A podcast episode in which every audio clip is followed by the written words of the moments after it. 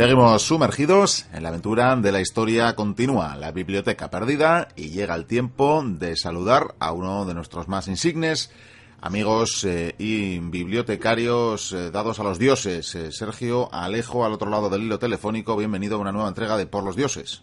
Hola, Miquel, bien hallado. Encantado de volver a estar aquí con vosotros para hablar de temas relacionados con los dioses antiguos. Bien, bien, así me gusta porque además, además, sin que sirva de precedente, siempre lo decimos, y es que esta sección parece una eterna excusa para hablar eh, de la, por otra parte, también eterna Roma, pero todo hay que decirlo, había una civilización anterior y más eterna, si cabe, como la egipcia, de la que también merece la pena hablar y mucho. Y en esta ocasión así lo vamos a hacer y vamos a tener un protagonista eh, que probablemente le suene a todos nuestros oyentes, le suenen sus eh, circunstancias, pero no, quizás no sepan eh, tanto como debieran y malo será que no disfruten de conocer, de conocer la vida, las hazañas de Tutmosis III, el faraón guerrero y bueno, con mucho que contar, ¿verdad, Sergio? Eso es, eso es. Hoy vamos a hacer un viaje temporal. Eh, Roma no era ni siquiera un proyecto por entonces, no existía ni la idea de crear la ciudad eterna, pero sí que había grandes imperios, como ya has dicho, ¿no? Y en este caso, pues el imperio egipcio, en este caso el imperio nuevo, que ya era el, tercer imperio ¿no? de, Egipto, pues te recordar que teníamos el imperio antiguo, el imperio medio, el imperio nuevo y entre medio pues esos periodos intermedios, ¿no? que son esos periodos de crisis eh, que vamos, que también tuvo lo suyo, ¿no? Egipto, el ex Egipto faraónico. Y hoy pues nos vamos a ir concretamente pues hacia la dinastía 18, pues para conocer, como bien dices, a uno de los faraones más importantes y más grandes que gobernó el Alto y Bajo Imperio, ¿no? En este caso, Tutmosis III, o como llaman las fuentes, ahora a ver si lo digo bien, ¿eh, Miquel, porque ahora vamos a hacer un poco de, egipcio, de antiguo y vamos a decir su nombre original. Tutmosis es el, el nombre que le pusieron pues eh, las fuentes griegas, ¿no? que es como se, les conoce ¿no? a los faraones, porque los nombres originales pues eran mucho más complicados de decir y voy a ello. ¿eh? Menjeperra Yehutimose. Mm, bien, bien. Todo hay que decirlo, lo, vais a pensar, lo estáis pensando todo, suena insulto, la verdad. Pero no pasa nada. Gracias a Heródoto nos lo tradujeron esto todo y, nos quedó mucho más claro. Eso es. Nos hizo, nos hizo el trabajo para que lo pudiéramos pronunciar con mucha más finura y nos quedase mejor y no sonase a, insulto, ¿no? Que es lo que parece sí que es verdad, ¿no? Bueno, en cualquier caso, si quieres, pues empezamos a enmarcar un poco el, reinado de este, de este faraón, porque ya te digo que fue un faraón, en este caso guerrero, que fue la característica que destacó de este personaje, pero hablaremos un poquito de, su origen, de cómo llegó al trono y porque fue también fruto un poquito de, la casualidad, ¿no? Para ser más concretos, eh, diremos que fue el sexto faraón de la dinastía 18 y que su gobierno tuvo lugar entre los años 1479 y 1425 antes de Cristo. Imaginaros, ¿eh? ¿eh? en qué tiempo, en qué horquilla temporal nos estamos eh, moviendo, ¿no? Aunque algunas fuentes dan como fechas más válidas las que van entre los años 1504 y el 1450. Bueno, esto ah, es para los puristas, ¿no? A ver, aquí eh, habrá unos que defenderán eh, esta cronología, que la última que os he dicho, y otros que defenderán la, anterior. Pero bueno, a nosotros tampoco nos va de eso, ¿no, Miquel?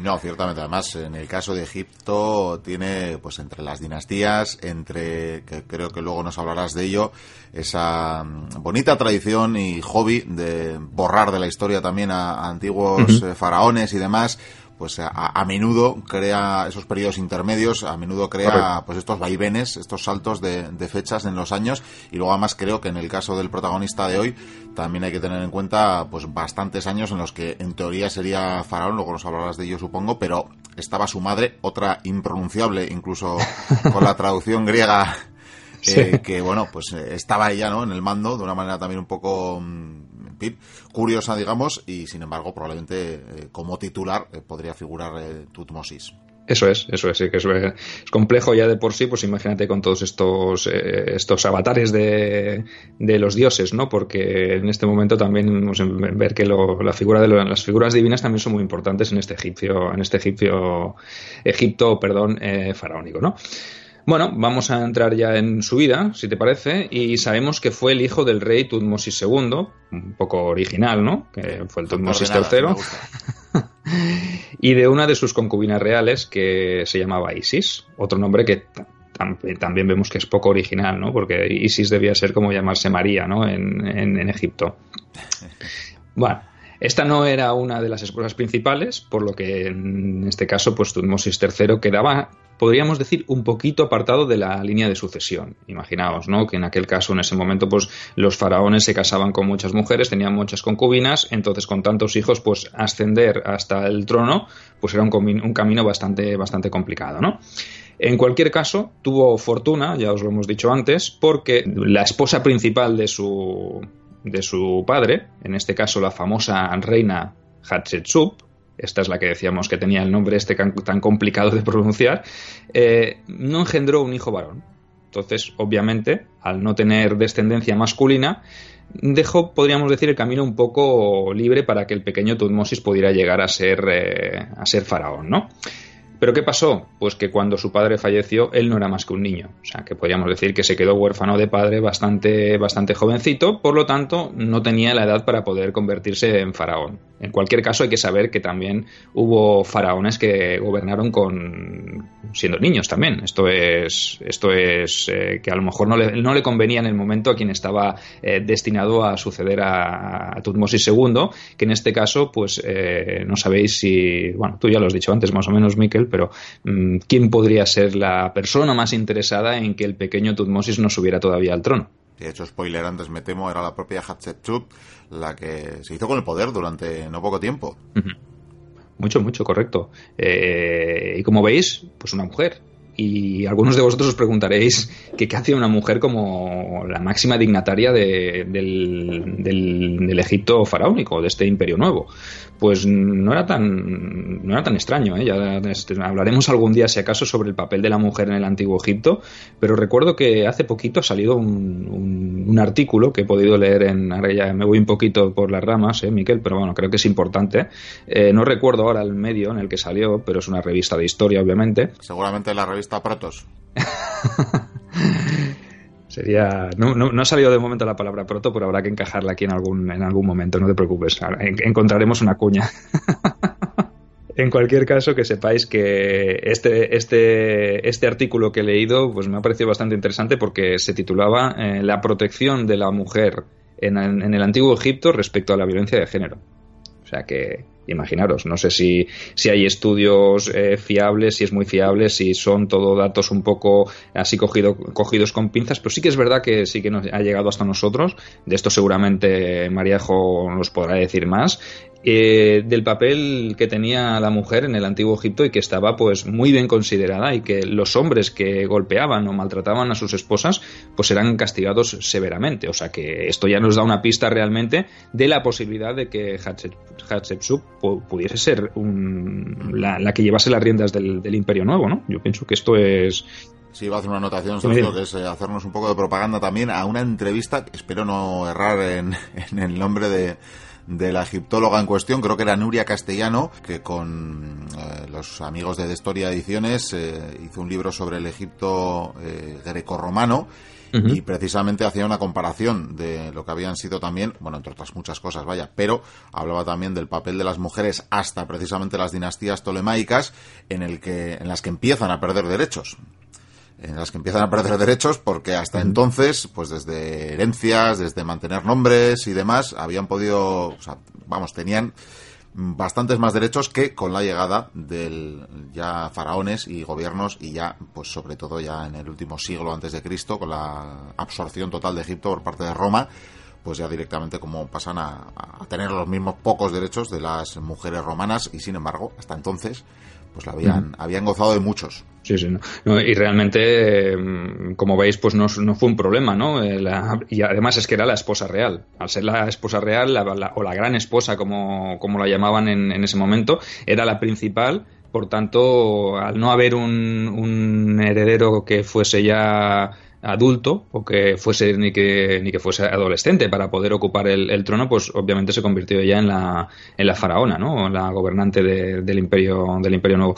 También debemos decir que esta mujer, esta Hatshepsut, era una mujer ambiciosa y por lo tanto, pues la regencia le iba pequeña, ¿no? Entonces, aunque eh, se erigiese primero como regente de nombre de, Tutmosis, porque realmente ahí hizo la jugada, eh, sabemos que en el segundo año de mandato en solitario, incluso se llegó a cambiar el el, nombre. Eh, se llamó, ahora también espero no cometer un sacrilegio, ¿eh?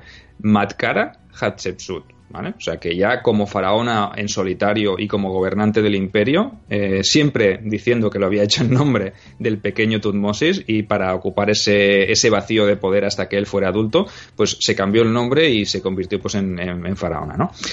Podríamos también extendernos un poco más sobre la vida de, esta mujer, pero pienso que el, que el, episodio de hoy pues no, no está dedicado a ella, aunque sin duda pues eh, nos ponemos los deberes eh, habidos y por haber, que siempre nos ponemos, y quizá de aquí a un tiempo pues sí que dedicamos a, o podríamos dedicar un programa, un por los dioses, a hablar sobre, sobre Hatshepsut y este papel tan importante que, jugaría, porque como tú bien dices, pues gobernó durante bastantes años. ¿eh? Y creo que como te señalaba antes, ¿no? también sufrió esa, ese, borrado ¿no? para los tiempos venideros que el propio Tutmosis se encargaría en algún momento, años después del fallecimiento de ella, de, borrarla de la memoria de Egipto, que esto consistía básicamente en eliminarla de aquellas inscripciones en templos, en, ¿verdad? Incluso de, apoderarse de, las imágenes, de las figuras, ¿no? Porque realmente si ya está el trabajo hecho, ¿para qué vas a hacer una, nueva estatua, ¿no? Le borras la cara, le cambias la cara, el rostro, y como ella se representaba como un hombre, realmente como un faraón, las, las estatuas que, se han atribuido a, Hatshepsut eh, iba representada como, como, un, como un hombre, tenían un porte masculino, pues obviamente simplemente cambiando el rostro un poquito, pues ya se podía, se podía dar el pego, ¿no? Y lo hemos dicho alguna vez en la biblioteca, incluso usaba esa barba mm. tan eh, propia de los faraones, también se la hacía colocar. Aunque sobre este tema yo ahora voy a abrir un, debate. ¿eh? A ver, yo ya estoy viendo los... Eh, ¿Ves aquellas dunas de allí del final, del, detrás de la pirámide? Los ¿Ves aquellas dunas? tardaban en llegar. ¿Ves? Los ves, ¿no? Yo ya los estoy viendo venir porque ahora voy a sacar un tema que a lo mejor genera un poco de, de duda. No digo polémica, porque no creo que la haya, lo que pasa que siempre, normalmente siempre tendemos a creernos lo que se nos explica, ¿no?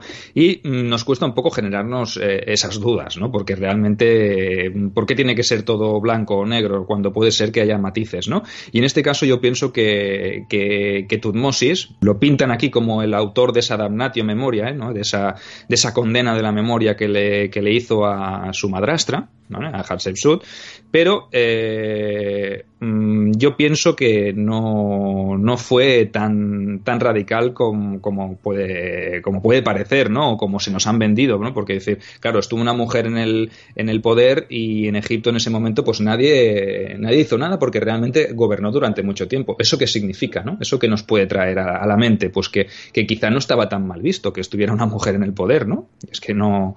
Entonces, que luego se hiciera una damnatio memoriae, pues mm, puede responder a varios, a varios factores, ¿no? Entre ellos, pues, eh, o bien que lo hiciese Tutmosis III, pero mm, no tiene sentido tampoco que lo hiciera mm, pues 20 años o a los 20 o a los 30 años de su reinado, ¿no? Porque si tú tan mal estás o tan mal ha ido el gobierno de esta mujer, lo más lógico es que cuando subas al poder, lo primero que hagas sea hacer esta condena de la memoria, ¿no? ¿O qué piensas tú, Miquel? ¿Para qué tardar 30 años? Tiene todo el sentido del mundo lo que dices. Eh, evidentemente, si algo malo ha hecho o incluso ha puesto en peligro o en riesgo el hecho de que él llegara al trono, pues lo lógico hubiera sido que hubiera sido algo inmediato, porque al final, al igual que podían ser muchísimos años después, nadie me malinterprete, no estoy mezclando, ni siquiera comparando, pero siempre eh, hemos dicho que las catedrales, por ejemplo, tenían por escrito, engrabados, eh, lo, que, lo que el pueblo tenía que, entender e interpretar de la religión y que no podía hacer leyendo la Biblia, porque mm, o ni estaba permitido o ni sabían leer. Pues en tiempos de, de Egipto lo mismo y tenían grabados que podían explicar hazañas, que podían explicar, pues bueno, ¿no? La religión incluso, y por tanto que hubiera grabados donde, o relieves donde aparecían el propio Tutmosis con Hatshepsut, que son muchos de los que a día de hoy en templos podemos encontrar cómo están eliminados los de ella y no los de él. Quiero decir, todo hubiera sido. Mm, claro. Eran dos imágenes ligadas, en fin y al cabo. Si hubiera sido algo inmediato, hubiera tenido ciertamente más sentido que, que a posteriori. Probablemente nunca lo sabremos, pero sí, bien ese sentido crítico que le estás aplicando. No, y actualmente, pues algunos arqueólogos incluso ponen en duda que el responsable de todo esto fuese el faraón ni el sucesor. Entonces aquí yo defiendo esta teoría, pero que sepáis que no es mía. ¿eh? Yo le doy este matiz, pero sí que es verdad que hay eh, arqueólogos más, más modernos, investigadores más modernos, que tienden a atribuir la responsabilidad de estos hechos, de esta damnatio, de esta condena, a los sacerdotes del dios Osiris, ya que parece ser que estos no fueron, eh, podríamos decir, muy bien tratados por la reina y se encargaron pues de cobrarse su venganza tiempo después. ¿no? Esto quizá bueno, yo lo veo más factible, ¿no? Realmente también es verdad que como había tantos dioses, había muchos, muchos sacerdotes y había muchos cultos. Entonces, realmente, eh, si no te llevas bien con la clase sacerdotal o con el clero, ¿no? En este caso, eh, bueno, existe la posibilidad de que, de que ellos se cobren su venganza y se encarguen, porque realmente ya ellos eran muchos de los que escribían la historia de, de los faraones. Entonces, realmente, más fácil y más a mano no lo puedes tener para manipularlo, ¿no? A ver, eh, sí, estos investigadores también atribuyen la responsabilidad al clero y defienden eh, la teoría esta que os hemos comentado antes, ¿no? que la destrucción de la memoria, esta damnatio, tuvo lugar mm, aproximadamente unos 20 años después de la muerte de esta mujer, ¿no? Eh, y que incluso dicen que el propio Tutmosis III se opuso en un principio a llevar a cabo tal acción y que no habría permitido que se llevase a cabo inmediatamente después de la muerte de ella. Por lo tanto, pienso que la relación entre Tutmosis III y Hatshepsut pues no era mala, al fin y al cabo la sucesión se debió producir de una manera limpia, pues porque la, señora moriría y obviamente pues Tutmosis III pues ya tenía una edad para, subir al, trono, ¿no? Eh, sabemos también que los sacerdotes de Amón pues eran muy influyentes y lo habían sido y lo serían en lo relativo a la política interior, ¿no? Por lo que digamos que aquí que Tutmosis eh, III también supo o tuvo que ganarse el favor de, todo este clero porque era muy importante y muy influyente. Entonces, mm, tú lo que no puedes hacer es sacarte de en medio al personal y, bueno, y menos un estamento tan, tan poderoso, ¿no? Eh, supo limitar también el poder, pues colocando a personas de confianza en los cargos más influyentes de este sector, ¿no? Tanto en el clero de Osiris como en el de Amón, como el de todos los dioses, porque imagínate con tantos dioses cuánto lío tendría el faraón a la hora de subir al, trono. Qué buenos tiempos políticos. Yo creo que he explicado esto Sí, sí, sí. Tantos dioses, pues como, como formas de pensar, ¿no? Entonces, eh, pienso que esto es importante destacarlo porque me parecía que era un aspecto relevante entonces, pues siempre pues sembramos un poquito la duda a los mochuelos para que ellos saquen sus propias conclusiones y les explicamos todo, ¿no? Porque realmente podríamos explicar lo que dice la versión, eh, digamos, entre comillas, oficial, o explicar pues todas estas teorías nuevas que van surgiendo con el paso del tiempo, que yo pienso que son eh, importantes porque lo que tenemos que hacer con la historia siempre es plantearnos las dudas, porque si nos queremos que creer todo lo que nos explican, mal vamos.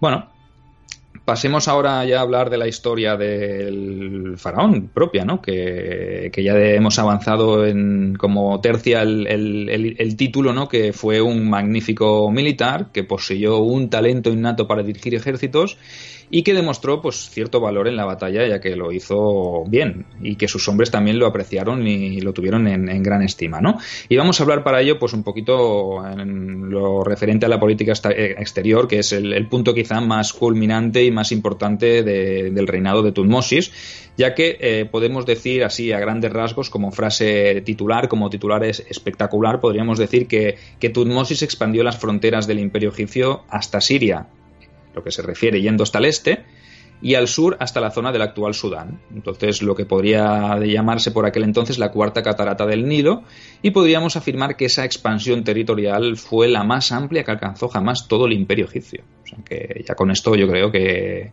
que si ya era grande antes de empezar y antes de deciros estos datos, ahora que sabéis todo esto, imaginaros eh, cómo es Tutmosis, ¿no? Eh, sabemos que el faraón llevó a cabo un total de 17 campañas militares en las que estuvo combatiendo pues desde la zona de Siria y Palestina e incluso llegó a alcanzar el mismo río Éufrates. O sea, imaginaros, ¿no? Es un... me vas a permitir un añadido, Sergio, creo que fue además tan moderno general y tan inteligente como para llevar a un escriba, para tenerlo in situ, que recogería la, realidad del día a día de esas campañas y por tanto también lo decoraría a su gusto para la historia, que esto viene muy bien. En este momento ya tener un cronista que te que detalle todo, todo, todas estas campañas, pues pienso que es un elemento fundamental y ya sabemos todos que los faraones pues les gustaba también la, propaganda, ¿no? Obviamente pues cuanto más escriban y si es el que escribe va, va contigo y es un súbdito tuyo, pues hombre, en mal lugar no creo que te vaya a dejar, ¿no? Entonces eso es una, una característica muy buena y, y una manera de, pasar a la posteridad como uno de los mejores, ¿no? Sobre las batallas eh, que se libró en su o se libraron en su gobierno, pues hay muchísimas, ¿no? Obviamente, ya os hemos dicho que 17, campañas militares dan para mucho, pero la más relevante de su reinado, la más importante, y cuando os la nombremos, pues seguro que os sonará, fue la de Megiddo, la batalla de Megiddo, que se libró contra el príncipe de Cádiz y contra una coalición de ciudades cananeas rebeldes que se habían intentado mm, sacar o deshacer del yugo que tenía Egipto sobre ellas en ese momento, ¿no? Para ser más concretos, la fecha que suele aceptarse como la batalla, como la de la batalla, fue la del año 1457 a.C., aunque si nos remitimos a, todos los datos esos que bailan, ¿no? esos que hemos dicho antes que ya surgían dudas sobre su reinado, sabemos que hay otros, otros investigadores que la situarían en torno al 1482 o incluso en torno al 1479 a.C. Bueno, es igual, tampoco importa, ¿no? Porque lo importante aquí es el resultado, el resultado de la batalla. Ya se produjese en el, 400, en el 1457, en el 1482 o en el 1479, sabemos que el encuentro pues fue una victoria para, los egipcios, ¿no? en este caso, pues fue mm, gracias a la estrategia de, Tutmosis, ¿no?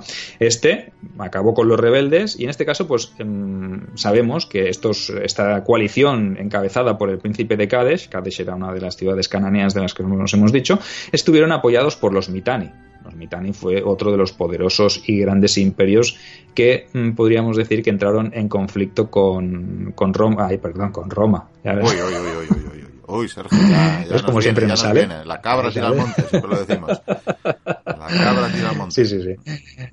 En ese momento pues estaban los hititas, los egipcios, los mitani, esos grandes imperios de, Oriente Próximo, ¿no? Para que os hagáis una idea. Entonces, ¿qué pasó? Pues en ese momento se llama la batalla de Megiddo pues, eh, porque esa coalición no tuvo más remedio que replegarse hasta la ciudad de Megiddo y allí hacerse fuerte y aguantar el asedio de, las tropas eh, egipcias. Pero bueno, si os parece, pues hablamos, ya que estamos aquí, pues hablamos un poquito sobre, sobre esa batalla, ¿no? ¿Qué te parece, Miquel? Hablemos, hablemos, porque fue una batalla interesante, con armamento interesante y con un asedio largo, que creo que fue de, más de medio año, ¿verdad? Eso es, eso es. Bueno, pues las fuentes del momento, que son las que se han utilizado siempre para, para trabajar este aspecto, esos cronistas que acompañaron a, Tutmosis, eh, pues dejaron huella en las estelas jeroglíficas que se hallan en las paredes de los templos, como siempre unos puntos de referencia para encontrar información sobre, sobre esas grandes hazañas en las que participaban los, los faraones. ¿no? Bueno, parece ser que la fuerza expedicionaria de Tutmosis III podría rondar en torno a los 15 o 20 mil hombres, aunque otros autores han afirmado que podría incluso ser superior y llegar hasta los 30.000. O sea que en ese momento desplazar 30.000 hombres desde Egipto hasta la zona cananea, la zona del Levante, eh, bueno, pues eh, significa también una movilización de recursos bastante, bastante importante. ¿no? Eh, la coalición de ciudades rebeldes se estima que podría contar con una fuerza de entre 15 y 20 mil infantes y ahora viene un dato impresionante que vais a alucinar. mil carros de guerra. O sea, imagínate, mil carros de guerra desplegar mil, mil, carros de guerra es una cosa, vamos, imagínate un campo de batalla con un frente formado por mil carros de guerra. O sea, que ya la, la imagen tiene que ser eh, impresionante. Y es que en ese momento los carros de guerra eran una máquina mm, bastante utilizada. No se utilizaba tanto la caballería, pero sí los carros de guerra como elemento fundamental de, combate. Oí en cierta ocasión en un documental a, un arqueólogo que hablaba, me parecía un poco exagerado, tengo que decirlo, ¿eh? pero bueno, está bien para, para pensar en el impacto. Eh, lo comparaba con la, con la irrupción en las batallas de, de, los primeros aviones, a primeros del siglo XX. porque claro, pensamos a veces en el carro de guerra también como, en fin, como, como una máquina de, contundencia, eh, igual asemejándolo más a lo que sería a un carro moderno, a un carro blindado, a un tanque, pero es. que tampoco es esto como tal, ¿no? Porque en muchas ocasiones, o bueno, sí en lo contundente, pero que habría que verlo desde la posición también o desde la posibilidad de usar artillería en movimiento. Que esto era algo eso es. Y es que en este momento no se utiliza Sí, sí, no, precisamente eso. Lo que te iba a decir, no, se utiliza. El acompañante del, del, carro es el que dispara con un arco de mayor potencia, un arco compuesto de mayor potencia que los que puede tener la infantería y por tanto es un arma muy contundente. Eso es, y que, y que, está en movimiento, ¿no? Realmente este carro al moverse pues te permite pues eh, eh, mm, pasar la línea, disparar de más cerca. Mm, no hay que verlo tanto como un instrumento de choque como podrían ser los carros falcados que utilizarían después los persas con, en tiempos de Alejandro, ¿no? Que sí que eran elementos que servían para destrozar o para abrir filas en la infantería, lo que fuera, que sí que se puede ver más como un elemento de impacto, ¿no? Como una máquina arrolladora. Eh, pero en estos carros, en estos momentos, estos carros de, los tiempos de Tutmosis, o de incluso Ramsés o de otros grandes faraones, los hititas también usaban muchos carros, y en este caso los mitani también, eran eh, plataformas desde las cuales combatir en una posición elevada, ya fuera con arma arrojadiza, como podrían ser los arcos compuestos, o con una lanza o con una espada que te permitía tener cierta superioridad sobre el enemigo que estaba en tierra firme. Entonces, esta es la ventaja táctica que podría ofrecer un, carro en estos momentos. No sé si era esto lo que querías decir, Miquel, yo entiendo que sí. Precisamente.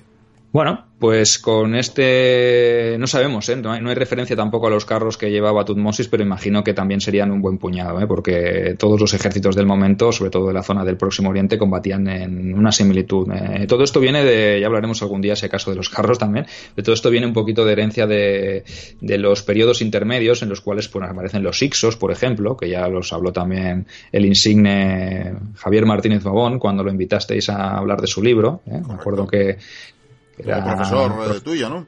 Eso es, profesor mío de, primero de carrera, de primero de la universidad, que habló una eminencia y nos hablaba pues sobre el tema este de los Ixos, ¿no? Y fueron estos los Ixos precisamente los que en el eh, pues, primero segundo periodo intermedio, ahora no recuerdo, ahora iría un poco, no sé si es segundo periodo intermedio los Ixos, después del Imperio Medio, entre el Imperio Medio y el Imperio Nuevo, es cuando aparecen estos carros y los egipcios, pues obviamente, aprovechando o viendo las capacidades que tienen estas armas, pues deciden también implantarlas en sus propios ejércitos y a partir entonces pues las utilizan como una maquinaria más o como un extra más dentro de sus, de sus tropas. Pero bueno, nos estamos yendo un poco del tema ya porque estábamos hablando de Tutmosis y vamos a hacer un, especial sobre carros de guerra, ¿no? Pero bueno, eh, Tutmosis reunió a su ejército en la fortaleza de Yaru, y eh, en lugar de esperar la llegada de las fuerzas enemigas, lo que hizo él fue adentrarse en su territorio e ir a buscarlas directamente. Bueno, no van a venir, están eh, se han revelado ellos, obviamente están allí, pues lo que hay que hacer eh, ir a buscarlos, eh, imponer la, el poder de Egipto y destruir pues esa, esa rebelión. ¿no?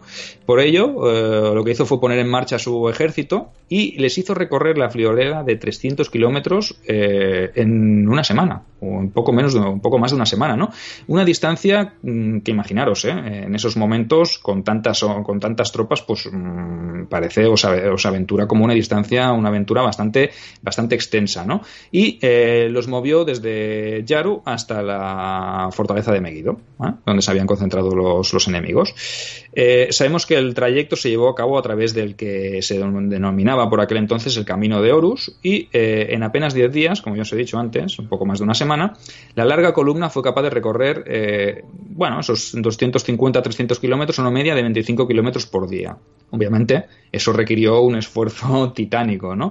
Y después de la marcha, pues al final, las últimas jornadas, pues evidentemente se ralentizó un poquito más y se avanzó lentamente ya que la fatiga pues había ido acumulando pues tanto en animales como en hombres, ¿no? Porque realmente fue un poco a marchas forzadas, ¿no? Y esto me recuerda a la expedición de no sé si decirlo, de Escipión el africano, ¿no? En esa marcha forzada que hizo, en esa, ese camino que hizo hasta Cartago Nova. Correcto. tiene, que, tiene que salir a colación. Sabía Escipión y sabía que claro que sí. Eso es. Bueno, pues por fortuna, podríamos decir que podían haberlo emboscado también en su camino, ¿no? Pero en este caso, pues los rebeldes prefirieron esperar y aguardar a ver si llegaba o no llegaba el, faraón, ¿no?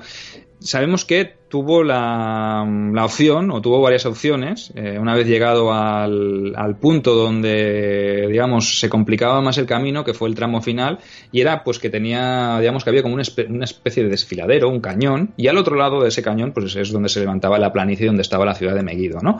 Eh, ¿Qué se encontró aquí nuestro amigo Tutmosis? Pues dos vías, o bien rodear todo el cañón, lo cual era lo más práctico porque te evitaba poder tener emboscadas o bien atravesarlo y, e ir en línea recta que era el camino más corto pero el más peligroso. ¿Qué creéis que hizo nuestro amigo?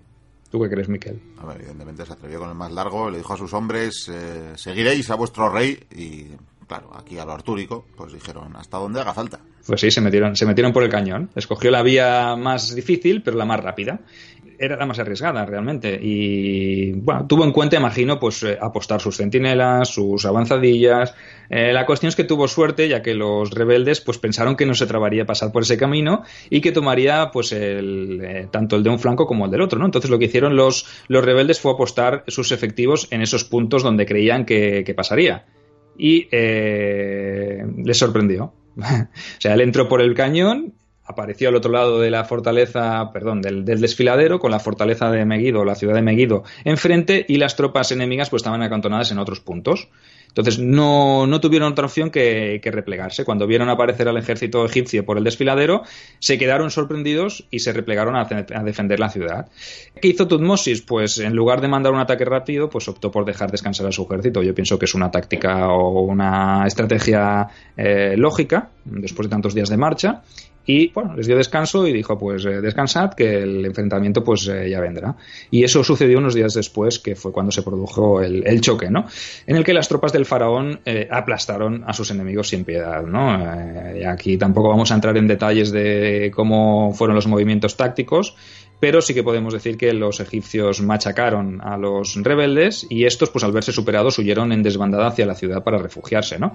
Y en este momento, pues también se produjo un episodio un poco así anecdótico, y es que los habitantes de la misma ciudad, de Megiddo, eh, al ver cómo las tropas eh, rebeldes, sus, propios hombres huían y se replegaban, eh, observaron que detrás de ellos también venían las tropas del faraón. Imagino que también los carros de combate de, egipcios perseguirían a, las tropas, ¿no? ¿Y qué hicieron? Pues les cerraron las puertas, no les dejaron entrar, porque dijeron, si dejamos entrar a los nuestros, detrás vendrán los, los egipcios y entrarán y saquearán la ciudad.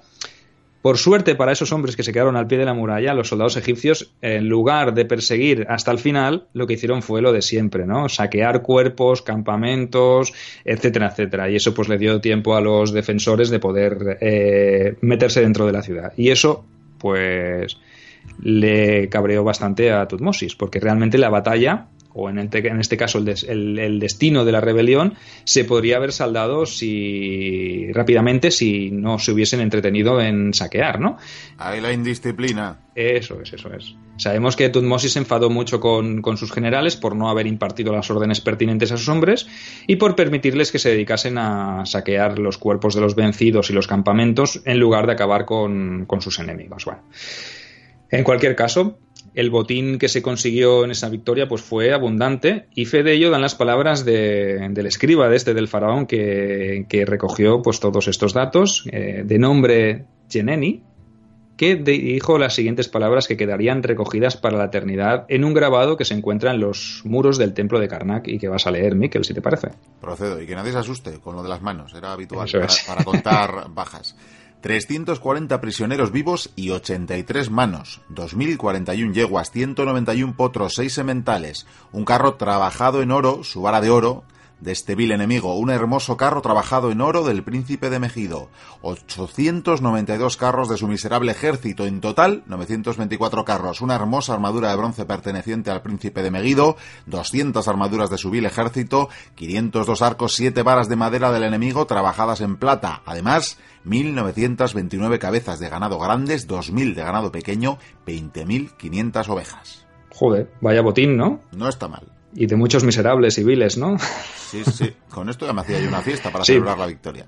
Hombre, ya te digo. ¿Y, que se llevan 924 carros en total de 1.000 que tenían. O sea que eso es un botín eh, más que preciado, ¿eh? Más todas las manos. Que eso es importante, que sé que debéis, debéis, saber, aquí no os asustéis, pero es que los egipcios eh, contaban las bajas con, con manos. Realmente les, yo imagino que les cortarían las manos a los cadáveres porque siempre era más fácil contar manos que contar cuerpos, ¿no? Entonces separaban la mano del cuerpo. muy bien, como ponen ahí a los pies del, del faraón, como lo ponen las manos de los caídos. Y alguno dirá, pero si habéis dicho un número impar, bueno, pues habría algún manco por ahí o no ha aparecido una mano. es lo que. Bueno, cuando el autor de la cita hacía referencia a manos, ya os decimos, ¿eh? no, os asustéis, es que tenían esta extraña costumbre de contabilizar las bajas, ¿vale? El asedio eh, de la ciudad se inició entonces, ¿no? Y como dijo antes Miquel, pues duraría, pues eso, unos seis, siete meses aproximadamente, ¿no? Eh, el faraón lo tenía claro, ¿no? Si lograba tomar la ciudad, pues mm, obviamente pues acababa, acabaría con, con el levantamiento, mmm, porque dentro del, de Meguido había, o se habían refugiado en este caso los príncipes, los, eh, digamos, los regentes de muchas ciudades de Siria y Palestina, y si los capturaba con vida y los utilizaba como negociación, pues estaba eh, clarísimo que estas ciudades pues acabarían claudicando, ¿no? Bueno, podemos decir que aguantaron un tiempo, pero claro, obviamente pues siempre aparecen los enemigos externos en todas estas guerras, ¿no? Que es el hambre, por ejemplo, las epidemias, todo, ¿no? Eh, cuando uno no tiene con qué proveerse, pues realmente suceden, pues, eh, bueno, no hace falta asaltar también, simplemente con las peras, si le cortas a la, a la ciudad las, las vías de habituallamiento y de aprovisionamiento, pues es obvio que el tiempo está contado, ¿no? Eh, la ciudad se rindió y los gobernantes de las ciudades, entre ellos el propio príncipe de Cádiz, que era el que encabezaba el alzamiento, pues tuvieron que inclinarse de nuevo ante su señor, ¿no? Y así fue como concluyó esta campaña que se inició con la batalla de Megiddo, ¿no? Bueno, sabemos que Tutmosis se erigió como comandante en jefe de los ejércitos de Egipto y que incluso podía ceder sus funciones mmm, o parte de sus funciones al príncipe heredero llegado el caso, ¿no? En ese caso, su, en este caso, en el, en el suyo particular, sabemos que el heredero eh, ya no fue Tutmosis IV, ¿no? fue Amenhotep II, ¿vale? Eh, sobre el cual pues también existen inscripciones en las que se puede ver cómo desde muy temprana edad pues fue instruido en el manejo de las armas y en el arte de la guerra pues como lo hacían todos los príncipes de Egipto, ¿no? Eh, todos los herederos al trono, porque Tutmosis III, cuando era un niño y fue creciendo, pues imaginamos que también recibió el mismo tipo de educación, ya que su eh, sino iba a ser convertirse en el, en el gobernante de, de Egipto, ¿no? Pero hablemos un poquito ahora, si os parece, cómo se estructuraban los, las tropas, el ejército del, faraón, en este caso en el de, de, Tutmosis III, pero que podía ser un reflejo de del Imperio Nuevo. ¿no? Sabemos que el ejército se dividía en tres secciones principales, está claro, la infantería, la flota del Nilo y los carros de guerra. O sea que había como tres grandes cuerpos de ejército. Las tropas de infantería, las tropas navales, en este caso, eh, para navegar por el Nilo, pero que también se podían utilizar para la navegación por el Mediterráneo y eh, los carros de guerra. Bueno, por debajo del faraón y de su hijo, pues se encontraba el visir o el gran visir, que se erigía como el responsable administrativo del reino. O sea que estaba todo muy, muy bien estructurado. A ver, hablaremos primero de las unidades de carros y os diremos que eh, estas unidades se dividían o estaban formadas por 50 vehículos cada uno. Y estas a su vez se, se subdividían en destacamentos de 5 o de 10. ¿vale? Sea, imaginaros, ¿no? Contingentes de 50 vehículos y pequeñas subunidades que estaban compuestas pues, de entre 5 o 10 carros. En cuanto a la infantería, sabemos que se estructuraba eh, o se dividía en compañías de entre 200 y 250 hombres que luchaban bajo el mando de un portaestandarte, que podríamos decir que sería el oficial eh, de referencia y a su vez se podían subdividir también en unidades menores de en torno a unos 50 efectivos. Como veis, todo, todo lo que heredó Roma muchas veces ya estaba inventado, ¿no? Y solo había que, que fijarse en cómo trabajaban o en cómo se estructuraban los ejércitos eh, eh, en la antigüedad, ¿no? En la antigüedad, cuando me refiero a la antigüedad, me refiero a más antiguos que ellos, ¿eh? Cuando se juntaban varias compañías, se formaba un batallón que dirigía un comandante varios batallones formaban un ejército y entonces el director o el, eh, el, oficial de máxima categoría pues podía ser o un general o en su defecto el, propio faraón. Y es que otro, os voy a dar otro dato que seguramente os recordará también a los tiempos de Roma, y es que los, eh, los soldados de infantería entrenaban a diario, y además del uso de las armas hacían también largas marchas. O sea, ¿os suena de algo esto? Las, las mulas de Mario, todas esas, esas caminatas que hacían los legionarios, mmm, como veis ya estaba todo inventado. ¿eh? Casi todo, todo, todo era cuestión luego de mejorar, ¿verdad? Eso es, eso es. Los romanos, como sabemos, eh, se quedaban con lo mejorcito de cada casa y luego lo, lo mejoraban a su, a su estilo, ¿no? Lo adaptaban a sus necesidades. Bueno, en cuanto a la flota, pues eh, sabemos que los, eh, los, hombres que servían en estas flotas pues formaban en compañías similares en número a las de los infantes, es decir, en torno a 200, 250 hombres que servían por cada navío, ¿no? Además de ser una flota fluvial, porque obviamente el, Nilo ya sabéis que es un, es un río eh, navegable y muy ancho ¿no? y muy profundo, sabemos que las embarcaciones egipcias también estaban preparadas o diseñadas para surcar el, el mar Mediterráneo. Y tenemos constancia de que eh, estas naves se utilizaron para transportar tropas hasta la zona del litoral cananeo, lo que es el actual Israel y Siria, para que participaran en una operación anfibia destinada a la conquista de las ciudades aliadas de los Mitani. O sea, ya vemos que ah, os hablamos también sobre la armada romana y los classici milites y toda esa infantería de marina, pues aquí también vemos que había una proto-infantería de marina, ¿no? Ahí, ahí, ahí has estado bien. Bueno, en este caso, eh, los egipcios también sabían hacer sus propias eh, operaciones de, anfibias, ¿no? En cuanto a las campañas, ahora que hemos hablado un poquito del ejército, mm, vamos a hablar un poco a continuación de las campañas militares que llevó a cabo el faraón para la gloria de, de ese imperio nuevo, ¿no? Ya os hemos dicho antes que fue eh, un total de 17 campañas militares eh, que sirvieron para afianzar el dominio egipcio de las ciudades portuarias del levante asiático en primer lugar y así pues facilitarían también el desplazamiento de ejércitos y evitarían en cualquier caso evitar las largas y penosas marchas que hubiesen supuesto hacerlo por, por tierra, ¿no? Si tú dominas los puertos, si tú dominas todas esas ciudades portuarias, obviamente puedes trasladar todas esas tropas mediante la flota descargar directamente en esas ciudades y desde allí pues iniciar las campañas de conquista y te ahorras pues un buen trecho, ¿no? Eh, tan solo y como dato curioso diré que en la octava campaña del faraón las fuerzas egipcias se enfrentaron por primera vez a los Mitani. Y cuando hablo por primera vez, eh, quiero decir eh, físicamente, porque una especialidad de los Mitani, en este caso para enfrentarse a Egipto, era el hecho de utilizar a otros vasallos para que hicieran la guerra por ellos contra Egipto, ¿no? Es, esto es más viejo que el hambre también, ¿no? Entonces, eh, eh, en el año 1468, antes de Cristo, se produjo ese enfrentamiento después de que pues, todos esos reinos vasallos de la potencia oriental pues, hubiesen sido sometidos ya por los egipcios. ¿Qué pasó? Pues que los Mitanni no tuvieron más remedio que salir al campo de batalla y luchar contra Tutmosis III, vamos, eh, en sus propias carnes. No les quedó más, más opción, ¿no? En esa campaña los egipcios vencieron en las batallas de Harina y de Carquemish. Lo curioso de esto vino después de esa segunda victoria, cuando los enemigos se replegaron a la otra orilla del Éufrates. ¿vale? Eh, aquí es donde hablamos de esa expansión máxima que alcanzó el, imperio egipcio, pues eh, antes os he hablado de las orillas del Éufrates, y es que eh, si trazáis un mapa o si sacáis un mapa, pues veréis que desde, desde lo que es Egipto, el imperio egipcio, hasta la orilla del Éufrates, pasando por el levante donde estarían las ciudades cananeas, eh, y si bajáis hasta abajo, hasta la cuarta catarata, hasta la zona del Sudán, hacéis un marco de eh, la extensión global que pudo ocupar el imperio egipcio en ese momento y bueno, pues os podréis hacer una idea, bueno, aproximada de los márgenes eh, tan extensos que llegó a ocupar el, el, dominio egipcio en esos instantes. ¿Y qué hizo cuando se replegaron a la otra orilla del Éufrates? Pues el faraón usó sus propios barcos para cruzarlo. Y ahora aquí viene la, gran pregunta, ¿no? Que os, vendrá a la cabeza, ¿no? Pero ¿cómo lo hizo? Venga, man, Miquel, tú seguro que lo sabes, ¿no? No, no, la verdad que no, no sé, lo mismo...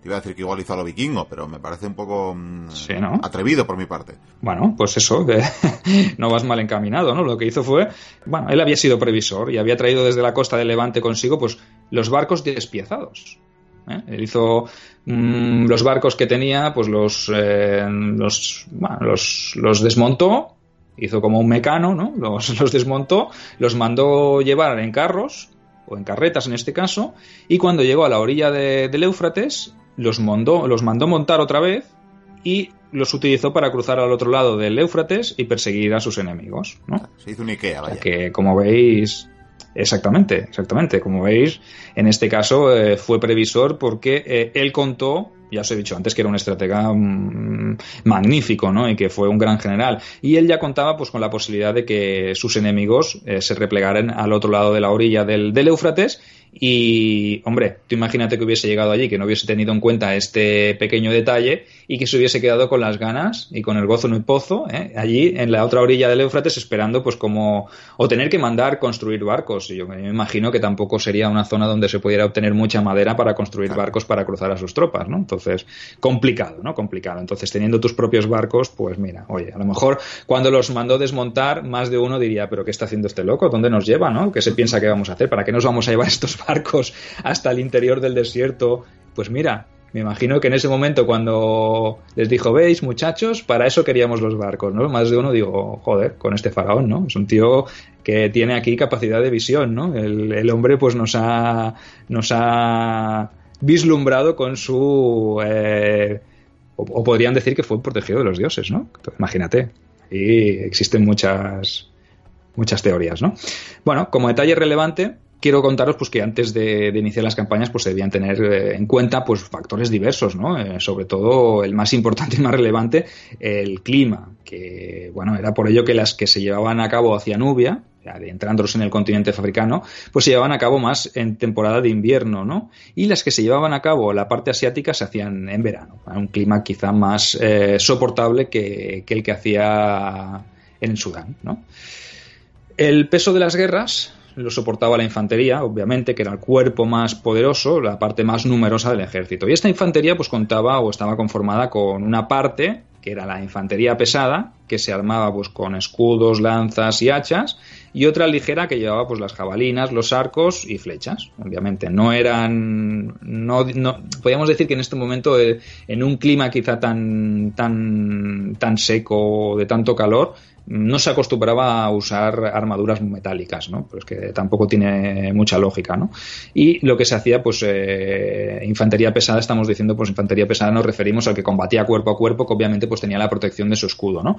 Y los eh, de infantería ligera, pues, llevarían las armas arrojadizas. Existe también la constancia de que había honderos entre las filas del ejército de Tutmosis, o sea que, como veis, eh, la honda también es un arma que se utilizó también desde tiempos ancestrales y que no solo en época de los eh, honderos baleares que utilizaron los ejércitos romanos como auxiliares, sino que en este momento también se utilizaba en este tipo de, tropa. ¿no? En lo relativo a los carros de guerra, pues eh, sus funciones, como hemos dicho antes, pues no consistían tanto en ser tropas de choque, sino que eran más pues proteger a la infantería durante la marcha, hostigar al enemigo y perseguirlo cuando éste huía pues con los, eh, los proyectiles. ¿no? Obviamente, si el enemigo huía y tú vas en carro, pues siempre tienes un poquito más de margen y, no te cansas tú tanto corriendo, sino que se cansan los caballos y te cuesta menos perseguir y eh, atrapar a los enemigos o dispararle desde la distancia. ¿no? El carro disponía de dos carcajes. Los carcajes pues son esas fundas laterales donde se montían, se ponían las flechas, que normalmente los arqueros de a pie las llevaban a la espalda, pues en este caso, en los dos laterales del carro, pues el, arquero poseía pues en dos fundas con proyectiles donde se guardaban flechas y jabalinas, no solo las flechas, sino que las jabalinas también, porque el, que hacía de acompañante, digamos, el, que, el hombre que no controlaba los caballos, el que quedaba libre en el carro, pues podía disparar tanto flechas como, como jabalinas, ¿no? En este caso, la tripulación pues como podéis deducir de lo que os he dicho, la tripulación estaba formada por dos hombres, un conductor y el combatiente. Aunque llegado al caso, en este caso, si el carro se veía rodeado o, se rompía o lo que o lo que fuera, o el caballo se era abatido, lo que fuera, que no podía continuar, también sabemos que el, conductor tenía la formación militar suficiente como para poder luchar con garantías junto al, otro hombre que quedaba libre, ¿no? Otro tema importante, eh, la poliorcética, el arte del asedio. Los egipcios también sabemos que disponían de elementos como escalas y arietes para tomar murallas, o sea que también esto es más viejo que, el hombre también, ¿no? Se sabe que también construían fortines para aislar a los defensores al estilo de Alesia, para que nos entendamos todos. ¿eh? O sea que los romanos tampoco inventaron, Julio César no inventó tampoco el asedio de, una ciudad construyendo una fortaleza, sino que los propios egipcios en su momento ya los, lo, sabían utilizar, ¿no? Tenían estas, estas nociones, ¿no? Ahora hablaremos un poquito, si os parece, sobre algunos de los militares más relevantes o generales importantes que sirvieron en las órdenes de, Tutmosis, porque sí que Tutmosis está claro que fue un gran general, que fue un faraón importantísimo, pero también se supo rodear de, bueno, de gente buena que también pues suplía pues eh, pues no su deficiencia, pero sí cuando él no podía llegar a un sitio, pues siempre podía encomendar las tareas a, otros oficiales de, categoría. Entre ellos, pues destaca el general Yehuti, al que le fue encomendado a su vez el gobierno de los territorios asiáticos que fueron sometidos por el faraón, ¿no? Eh, las fuentes, eh, para ser más exactos, y aquí ya vamos a hablar un poquito con propiedad, el papiro EA 160, ¿vale? Nos narra la gesta de este militar que consiguió conquistar la ciudad de Jopa mediante una artimaña. Esta ciudad se había rebelado contra la autoridad del faraón y este respondió enviando pues, un ejército bajo el mando de este general, de Yehuti. La treta consistió en primera instancia en capturar al líder de la ciudad tras haberlo engañado, pues diciéndole que se podría llegar a un acuerdo, un parlamento y se podría hacer una negociación. ¿no? Tras esa primera parte, el general decidió engañar también a los defensores de la plaza. ¿no? Les hizo saber que se daba por derrotado y que se marchaba con las tropas. Como ofrenda a la valentía de los defensores y en señal de paz y de buena voluntad, eh, este general eh, optó por enviarles pues, una serie de presentes en forma de 200 cestas de productos. ¿Y qué piensas que hicieron estos, estos asediados? Pues no sé, una, una, una la troyana o algo. Eso es. es que esto es, esto es algo muy similar al, caballo de Troya, ¿no? Efectivamente. unos siglos antes, todo se ha dicho. Eso es, eso es. Pasará un poquito antes. Quizá, pues, eh, dentro de cada una de esas cestas, pues había un soldado egipcio escondido. Los presentes, obviamente, fueron introducidos en la ciudad. Eh, los los eh, asediados pensaron que habían vencido y se dedicaron, pues, a festejar. Y cuando estuvieron dentro de la ciudad de esas cestas, pues obviamente salieron desde, desde el interior los soldados egipcios y capturaron la ciudad, ¿no? Como ya hemos dicho, como ya habréis deducido, es la similitud con la toma de la ciudad de Troya, que, bueno, unos casi dos siglos me parece que fue antes de, que se produjera la, toma de Troya, no sé, quizá en aquel momento había algún micénico por allí o algún micénico que había escuchado hablar de esto y dijo, hostia, ¿y si hacemos algo similar a la treta de, del general Yehuti? no sé, esto es... Pero bueno. Otro gran militar del momento fue el comandante Amenemheb, que acompañó al faraón en muchas de sus campañas y que dicen las fuentes que fue recompensado en cierta ocasión por cortarle la trompa a un elefante que cargó directamente contra el faraón cuando estaba cazándolo. O sea que imagínate que, que no os penséis que Juancar es el único que cazaba elefantes. que ya había ya había otros que se dedicaban a la caza de elefantes, ¿no? Pero en este caso... Con los hipopótamos los faraones siempre tuvieron más problemas, hay que decirlo. Eso es, eso es, eso es. que los elefantes en teoría no tendrían que ser tampoco animales tan, tan revoltosos, pero bueno, en este caso, mira, eh, tuvo que aparecer a Menenheb porque si no a Tutmosis se hubiese acabado la vida. Eh, mira, eh, imagínate en, su tumba, murió por aplastado por un elefante mientras cazaba. Pues oye, tampoco queda muy bonito, ¿no? Bueno, para finalizar, pues hablaremos un poco sobre algún dato más a nivel personal de, Tutmosis, ¿no? Sabemos que tuvo al menos dos grandes esposas reales, una que se llamaba Satia y otra Hatshepsut Meritra, a los que algunos, algunos en este caso, consideran la segunda de las hijas de su madrastra tía, que sabemos entonces que tuvo hijas pero no tuvo hijos. O sea, quizá esto fue la fortuna un poco de la que os hablábamos antes para que Tutmosis llegase al trono, ¿no? El faraón tuvo también muchas segundas esposas, segundas, terceras, cuartas, pues imaginaros, ¿no? Sobre todo princesas de los reinos vasallos sirios y cananeos, porque eh, ya existían esas políticas de alianza o esas políticas matrimoniales que se veían pues para afianzar alianzas con, con, todos los reinos vasallos, ¿no? Tuvo también hijos con todas sus esposas, aunque el sucesor ya os hemos dicho antes que fue Amenhotep II. Eh, fue con este con el que compartió sus últimos dos años de reinado y los dedicó a enseñarle cómo ser un buen faraón. ¿no? Eh, obviamente el hombre puso esmero, pero no todos, o por desgracia la historia no siempre nos brinda grandes hombres seguidos. Normalmente suele haber eh, una interfase, ¿no? siempre suele haber periodos donde aparecen grandes hombres y después de esto pues sus sucesores no suelen estar a la altura, ¿no? porque cuando tú eres el top top, realmente igualarte es muy difícil, ¿no? Entonces, en este caso, pues es lo que le sucedió a, Tutmosis III, ¿no? Que Amenhotep II no estuvo a la, a la, altura de su, de su padre, ¿no? El territorio que le dejó en herencia fue el más amplio, como ya hemos dicho antes, que tuvo el imperio, aunque ni este ni sus sucesores tampoco sucedieron o prosiguieron con la expansión y conquista que caracterizaría al reino de, de Tutmosis, ¿no? Sino que pues optaron pues como conformarse con lo que ya poseía, ¿no? Hicieron un poco un Adriano, ¿no? estabilizar, digamos.